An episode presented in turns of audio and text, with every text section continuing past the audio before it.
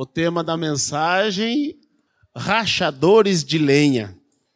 Eu estava é, fazendo o meu devocional e assim, até falei para minha esposa, eu fiquei constrangido diante dessa palavra. Aquilo que Deus trabalhou no meu coração, eu fiquei constrangido, porque a gente muitas vezes é assim mesmo como esse contexto aqui. E o texto está aqui em Josué, no capítulo 9, do 14 em diante, que diz assim: Então os israelitas tomaram da provisão e não pediram conselho ao Senhor. Josué concedeu-lhes paz e fez com eles a aliança de lhes conservar a vida e os príncipes da congregação lhe prestaram juramento. Ao cabo de três dias, depois de terem feito aliança com eles, ouviram que eram seus vizinhos e moravam no meio deles. Pois partindo os filhos de Israel, chegaram às cidades deles ao terceiro dia. Suas cidades eram Gibeão, é, Cífera, Berote e Kiriat Jearim. Os filhos de Israel não os feriram, porquanto os príncipes da congregação lhe juraram pelo Senhor, Deus de Israel, pelo que toda a congregação murmurou contra os príncipes. Então todos os príncipes disseram a toda a congregação: Nós lhe juramos pelo Senhor, Deus de Israel. Por isso não podemos tocar-lhes. Isto, porém, lhes faremos: conservar-lhes-emos a vida, é, para que não haja grande ira sobre nós por causa do juramento que já lhes fizemos. Disseram-lhe, pois, os príncipes: vivam, e se tornaram rachadores de lenha e tiradores de água para toda a congregação, como os príncipes lhe haviam dito. Aqui está uma história aonde o povo de Deus ele quando chegou diante de Jericó, Deus deu uma estratégia de guerra. Rodeiem a cidade de Jericó sete vezes. E eles rodearam, e ao fim da última volta, é, eles tinham que dar sete voltas. Parece estranho uma estratégia de guerra, né? Mas foi essa estratégia de guerra que Deus deu a Israel. E eles fizeram e tiveram grande vitória. E depois disso, tinha uma cidade pequena, porque Jericó era uma cidade fortificada. E aí, Ai era uma cidade pequena, tinha apenas 11 mil é, homens de guerra. E eles mandaram espias né, para ver a cidade de Ai. E quando eles voltaram, disseram: Ah, não, não precisa muita coisa, não. Vamos mandar lá dois, três mil soldados e dá para vencer a guerra contra Ai. Só que eles não pediram conselho para Deus. Eles não buscaram saber a vontade de Deus. E eles foram então ali para a cidade de Ai. E ali eles foram derrotados. Morreram cerca de 30 pessoas e muitos feridos, 30 soldados de Israel e muitos feridos, eles tiveram que fugir, é, envergonhados ali daquela cidade. Após o povo de Deus derrotar, então, aí eles fizeram o correto, pediram para Deus, Deus deu a estratégia, e eles fizeram como o Senhor disse, mandaram soldados por trás, e avançaram por frente e fugiram de novo. E quando eles fugiram, então os soldados que foram por trás tomaram a cidade, queimaram a cidade e derrotaram a cidade de Ai. Então, após é, o povo de Deus derrotar a cidade de Ai, eles mesmo assim não aprenderam a lição. Eles tiveram uma grande lição nessas, nessa batalha, e foram derrotados a primeira vez, porque não pediram orientação de Deus. E aqui Depois disso, eles novamente tomaram decisão sobre aquelas pessoas que vieram ali e acolheram sem tomar conselho para Deus, sem pedir orientação para Deus. Então, eles tiveram que engolir a seco aquilo que não era desejado por eles. E esses que pediram a, a bênção né, e a permissão para estar no meio deles, sendo seus inimigos, eles não puderam destruí-los. E tornaram seus inimigos rachadores de lenha no meio deles. E é por isso que o tema é rachadores de lenha. Quantas vezes, irmãos, nós precisamos tolerar rachadores de lenha no nosso cotidiano, na nossa família, nos nossos negócios, nas nossas amizades, porque nós não pedimos orientação para Deus. E depois não tem mais o que a gente possa fazer. Nós precisamos aprender com a lição do povo de Deus aqui para que nós não venhamos posteriormente ter que tolerar coisas indigestas na nossa vida, nos nossos negócios, na nossa família, porque o povo aqui não pediu orientação para Deus. E vocês viram aqui que o povo se revoltou, murmurava contra eles. Imagina eles ter que tolerar a murmuração do povo e o povo estava certo porque a liderança do povo de Deus não pediu conselho para Deus. Mas nessa saga, Israel ele estava envaidecido pela conquista de Jericó ainda. Porque a conquista de Jericó foi uma, uma grande conquista. Foi um grande feito que o povo de Israel é, é, fez ali na, na, ao chegar diante da terra prometida. Então, eles tinham aqueles povos ali que eles precisavam é, guerrear e, e para que conquistasse a terra prometida. Mas Jericó foi uma vitória avassaladora. Então, isso levou eles a. Descer o coração. Tanto é que não pediram conselho para Deus para ir lutar contra Ai. E quando for, foi, não, lá tem poucos, 11 mil homens de guerra, vai três. Três da conta subestimaram o poderio bélico ali de Ai e foram envergonhados. Então, a conquista de Jericó, ela foi enorme e envaideceu o coração do povo de Deus. A vaidade é prenúncio de queda. Quantas vezes nós temos conquistas impressionantes. Quantas vezes nós conseguimos algo que a gente nem imaginava conquistar. E isso muitas vezes, lá na frente, ou no próximo passo, serve de empecilho para que nós venhamos a nos chegar a Deus com o nosso coração quebrantado. Nós nunca devemos, irmãos, por algo grandioso que o Senhor nos dá, nos envaidecer e esquecer de consultar Ele no próximo passo. O próximo passo é tão importante quanto a conquista anterior. Só que nós precisamos saber disso.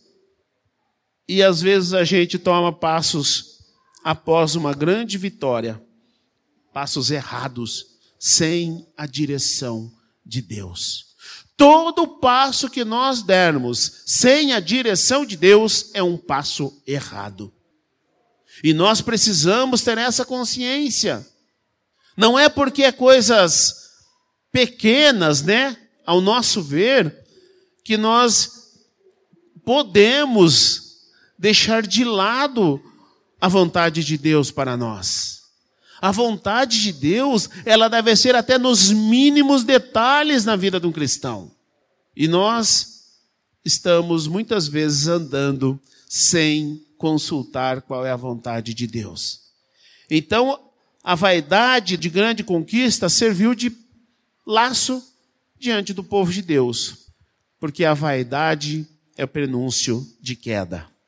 É, a força da vitória contra Jericó levou o povo de Israel a baixar a guarda. E não se baixa a guarda em tempos de guerra. Em tempos de guerra, nós precisamos estar atentos.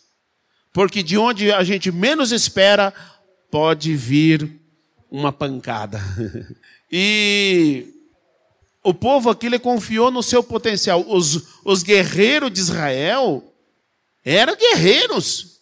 E pode ter certeza que não precisaria nenhum desses três mil soldados que foram para Ai para derrotar Ai.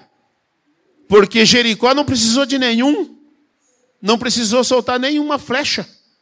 Porque Deus deu a vitória contra uma cidade fortificada. Não precisava nenhum desses soldados. Mas três mil soldados, eles acharam que era suficiente sem a direção de Deus. Confiar no nosso potencial é necessário, sim. Não é errado a gente confiar no nosso potencial, mas jamais sem a proteção e a aprovação de Deus. Nós não somos covardes, não. E buscar a direção de Deus nunca foi covardia.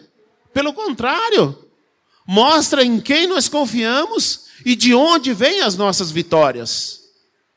Mas nós precisamos confiar no nosso potencial na direção de Deus. Se Deus nos der a direção, vai sem medo.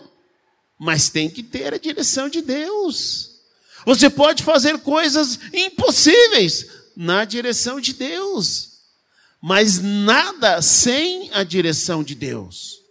Baixar a guarda em tempo de guerra é um grande erro. Não podemos. E nós estamos em guerra, irmãos. E a nossa guerra, nós precisamos usar as armas que temos.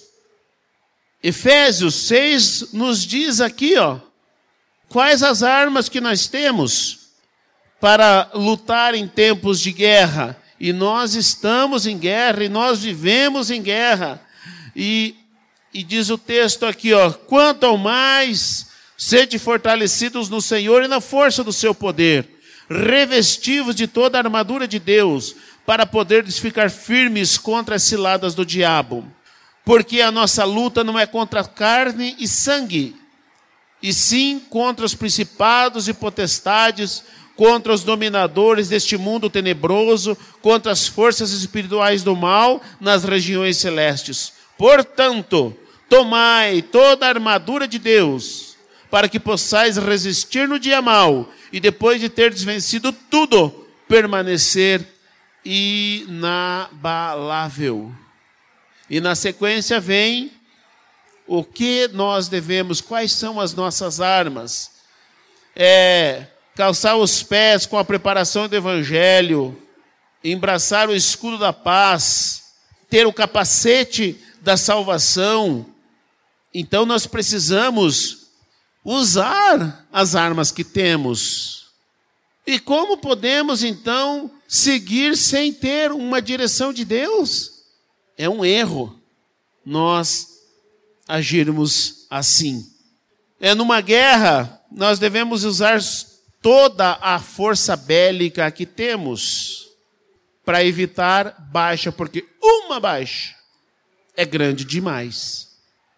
Nós não podemos nos conformar com poucas ou com pequenas baixas. Ah, o, o exército de Israel tinha muitos soldados, né? Só na retaguarda foi 30 mil soldados. 30 soldados, o que, que é? Não, gente. É muito. 30 soldados perdidos numa batalha é muito. Um soldado perdido numa batalha é muito. Nós não podemos nos conformar com perdas. Jamais. Nenhuma perda pode ser tolerada por nossa falha ou por falta de buscar a direção de Deus. Nem uma perda. E muitas vezes nós estamos nos conformando com perdas. Não, irmãos. Não, nós não podemos nos conformar com perdas. Na igreja, ah, a igreja está cheia, né? Um membro, né? Não vai fazer falta. Não vai fazer falta? Como assim? E aquele teu irmão que sentava do teu lado, que te abraçava, não vai fazer falta? Vai fazer falta sim. Então nós não podemos nos conformar com perdas. Mas o que você está fazendo para que não haja perdas? Muitas vezes é uma ligadinha. Muitas vezes é uma mensagem. Hoje nós tivemos aqui alguns nomes, né? Que eu mencionei aqui que não estão conosco, que estão com algum problema. E eu, todos os domingos, eu faço isso aqui, ó.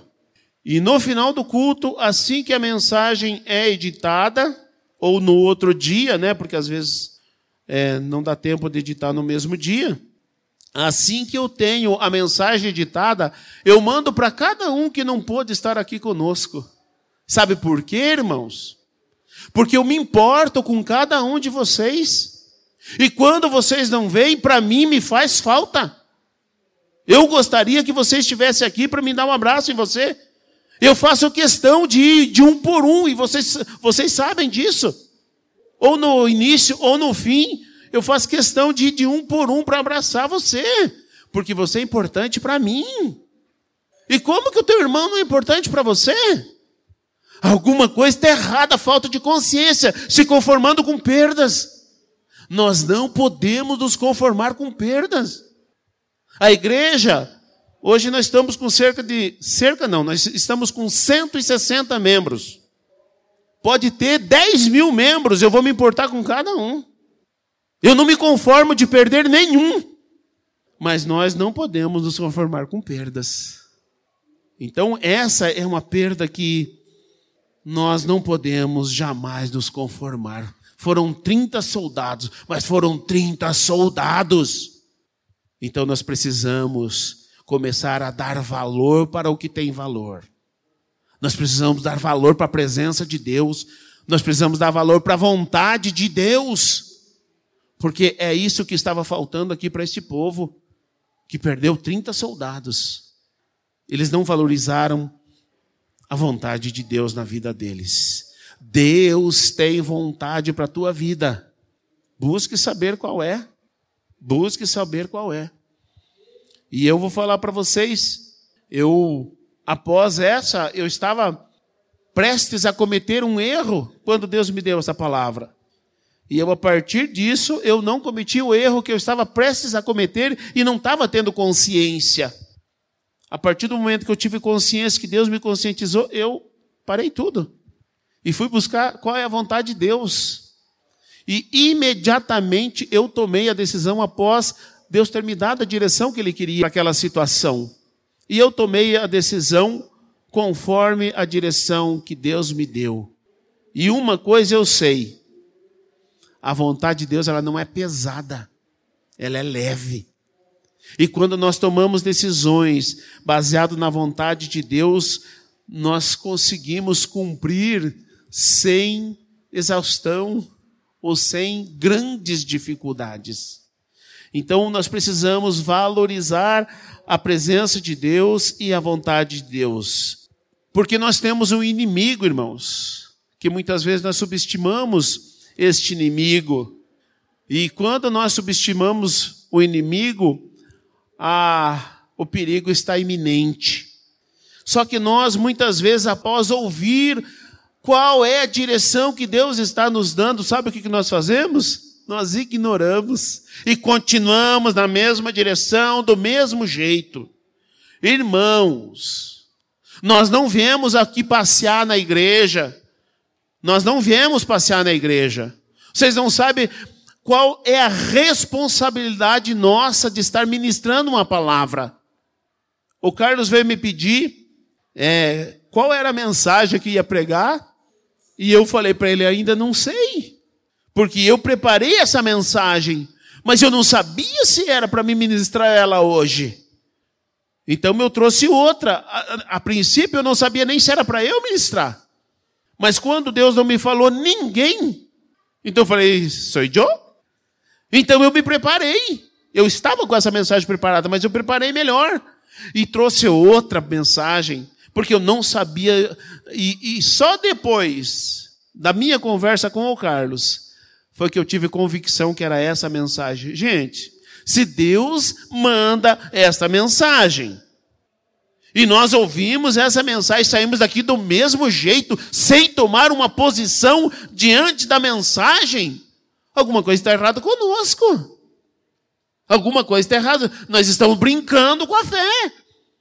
Porque Deus está dando direções, a mensagem é para nos direcionar. Muitas vezes para nos edificar, muitas vezes para alegrar o nosso coração, mas muitas vezes é para nos corrigir para que nós venhamos a corrigir a rota. Então, valorize, valorize a vontade de Deus para a tua vida. Valorize. Então, não ouça a mensagem e despreze. Isso é um erro que nós cometemos. Eu não cometi. Eu tomei a decisão e tenho convicção que a decisão que eu tomei foi a correta. Mas quer que eu fale para vocês? Foi a mais difícil. Eu estava pre, é, pretenso a tomar a decisão mais fácil, porque era mais cômodo para mim. Mas não, Deus me direcionou pela decisão mais difícil que tinha para ser tomada. E eu tomei sem preocupação nenhuma. Minha esposa até reclamou um pouquinho, mas ela está sabendo agora por que, que eu tomei aquela decisão, que foi a mais difícil. Então nós devemos valorizar a vontade de Deus na nossa vida. Nós precisamos valorizar a palavra de Deus que é ministrada. Se é ministrada, é porque Deus tem propósito. Valorize. Rachadores de lenha é um inimigo infiltrado. E aqui, os gibionitas estavam infiltrados no meio do povo de Deus. Gibeonitas era povo que era para ser destruído porque Deus mandou. Só que aqui eles tomaram a decisão sem ter, sem saber ou sem buscar a vontade de Deus e tiveram que tolerar um inimigo infiltrado. Ter inimigo infiltrado, irmãos, é desgastante. Sabe por quê?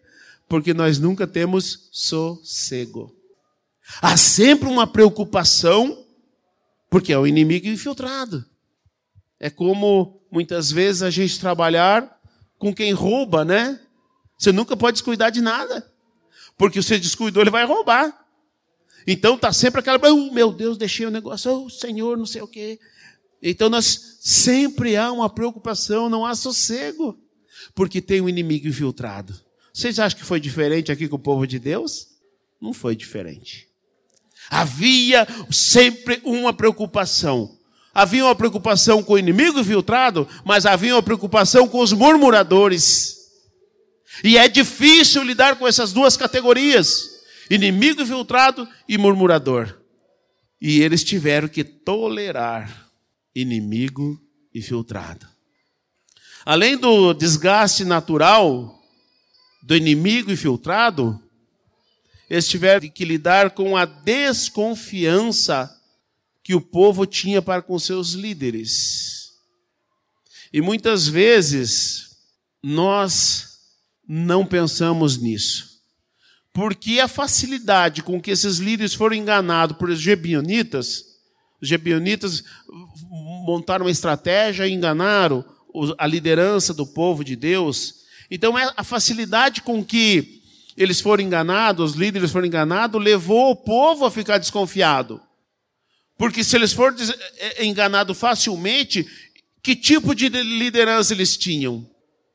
E muitas vezes nós somos assim, lá dentro da nossa casa.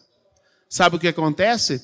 Nós não temos a confiança do nosso filho, da nossa filha. Nós não temos a confiança do nosso pai, da nossa mãe. Porque nós tomamos decisões sem consultar a Deus. E aí fica aquele inimigo infiltrado no nosso cotidiano. E é terrível lidar com desconfiança dentro da própria casa. Não há sossego, não há alegria, não há paz, porque há um inimigo infiltrado. E nós precisamos, irmãos, aprender que decisão para tomar com os nossos filhos, com os nossos pais, dentro da nossa casa, nós precisamos da direção de Deus.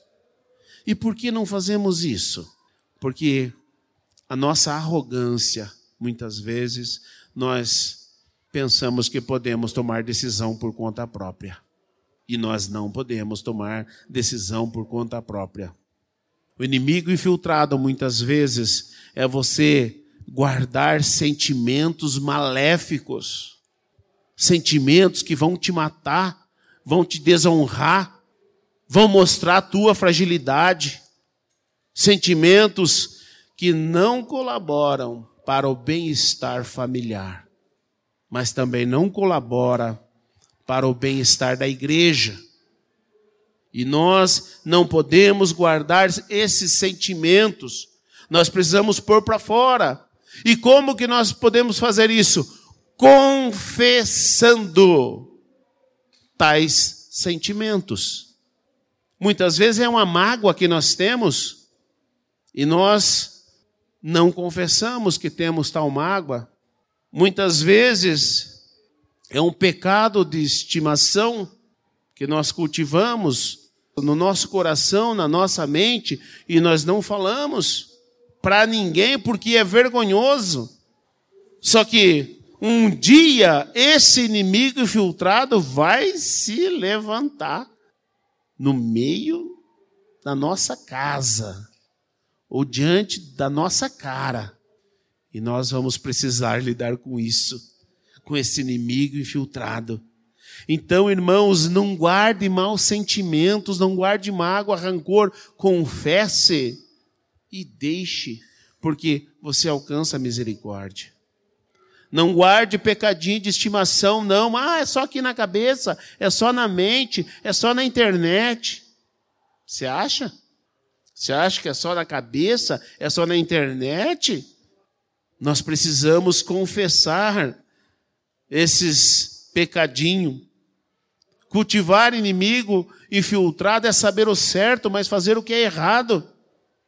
E muitas vezes isso acontece e nós não percebemos. Nós sabemos o certo, mas nós fazemos o errado. Isso não pode acontecer. Nós não podemos brincar com esses desejos maus.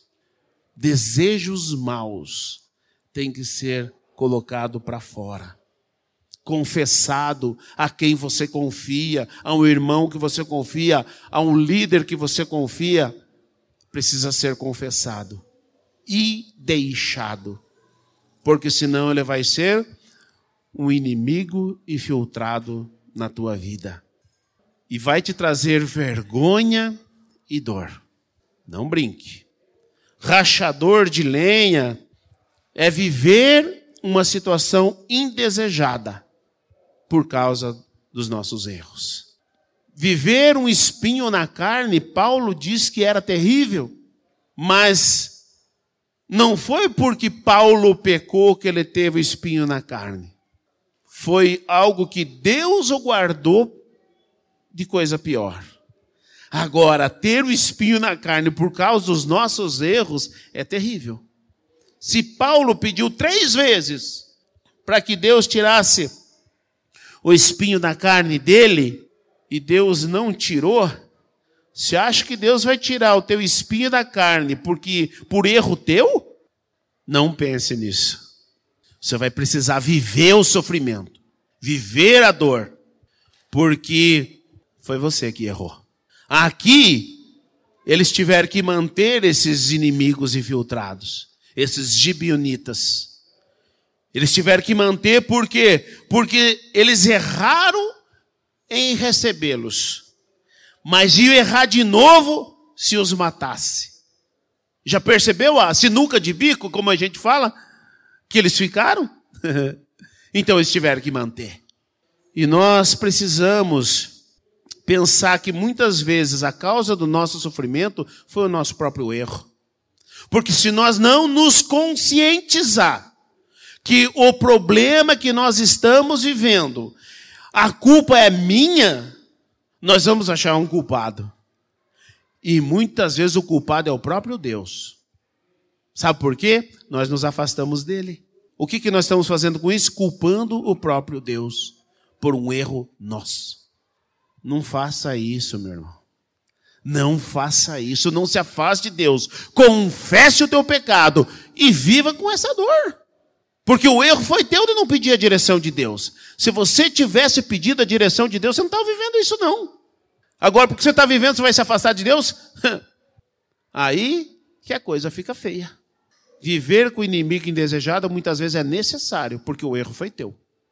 Rachador de lenha é uma sequela que nós poderíamos evitá-la. Muitas vezes, a consequência do nosso erro é imediata, e é dolorosa, e é sofrida. Mas muitas vezes, a consequência do nosso erro, ela vem a conta gotas e a longo prazo. Como lidar com isso? Nós sabemos muitas vezes, ou a dor que nós sentimos é porque nós sabemos que nós poderíamos ter evitado aquela dor que estamos sofrendo, mas nós não evitamos, nós continuamos a passo largo no erro. Então nós vamos precisar viver com essa sequela. Muitas pessoas vivem sequelas físicas, sabe por quê? Abusou de uma moto, abusou de um carro e vive sequelas físicas. Muitas vezes abusou de outras coisas e precisa conviver com a sequela física.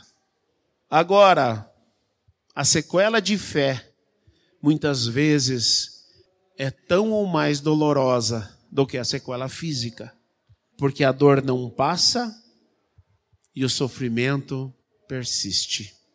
Não brinque com sequelas, ou não brinque de fazer a tua vontade, esquecendo a vontade de Deus. Porque pode ter sequelas, e as sequelas, elas são terríveis e não podem mais ser evitadas. Muitas vezes a sequela que vivemos é porque nós não sabemos dizer não vocês já perceberam que muitas vezes a gente entra em fria porque a gente não sabe dizer não e a gente entra enrascada, participa do pecado do outro. Você não precisaria viver determinadas coisas, mas você não soube dizer não. Aprenda a dizer não. Não também é resposta. Rachador de lenha é um cisco no olho. Quem aqui já teve cisco no olho ou os irmãos aqui que queimaram o olho com solda. né? Temos vários soldadores aqui. Quem queimou o olho com solda sabe do que eu estou falando. É um incômodo que aflige dia e noite. É uma dor que não passa. É um sofrimento que não te deixa nem dormir. E esses rachadores de lei eram um cisco no olho para o povo de Israel. Quantas decisões que poderiam ser evitadas se nós pedíssemos a direção de Deus. E nós precisamos aprender que muitas vezes esse cisco no olho que você está vivendo hoje foi por causa da tua decisão que você tomou lá atrás, porque você não soube dizer não, ou porque você não pediu a direção de Deus. E hoje dói, porque você sabe que você poderia ter evitado essa situação. Não tenha dor posterior, sofra hoje, mas diga não. Evite o cisco no olho, evite queimar o olho com a solda. Faça o certo, peça direção para Deus até nos mínimos detalhes, porque os rachadores de lenha estão aí. Eles não vão sair do meio eles não vão deixar você sossegar. Cuidado, irmãos. Este é um alerta de Deus. Busque a direção de Deus até nos mínimos detalhes, para que você não tenha que conviver com o medo, com a dor e com o sofrimento. Tomar decisões sem consultar a Deus é admitir rachadores de lenha no nosso cotidiano. Que Deus nos ajude e que Deus nos abençoe para que nós tenhamos a postura correta, o temor de Deus, para ainda consultar Ele em cada decisão que tenhamos que tomar. E que Deus nos abençoe.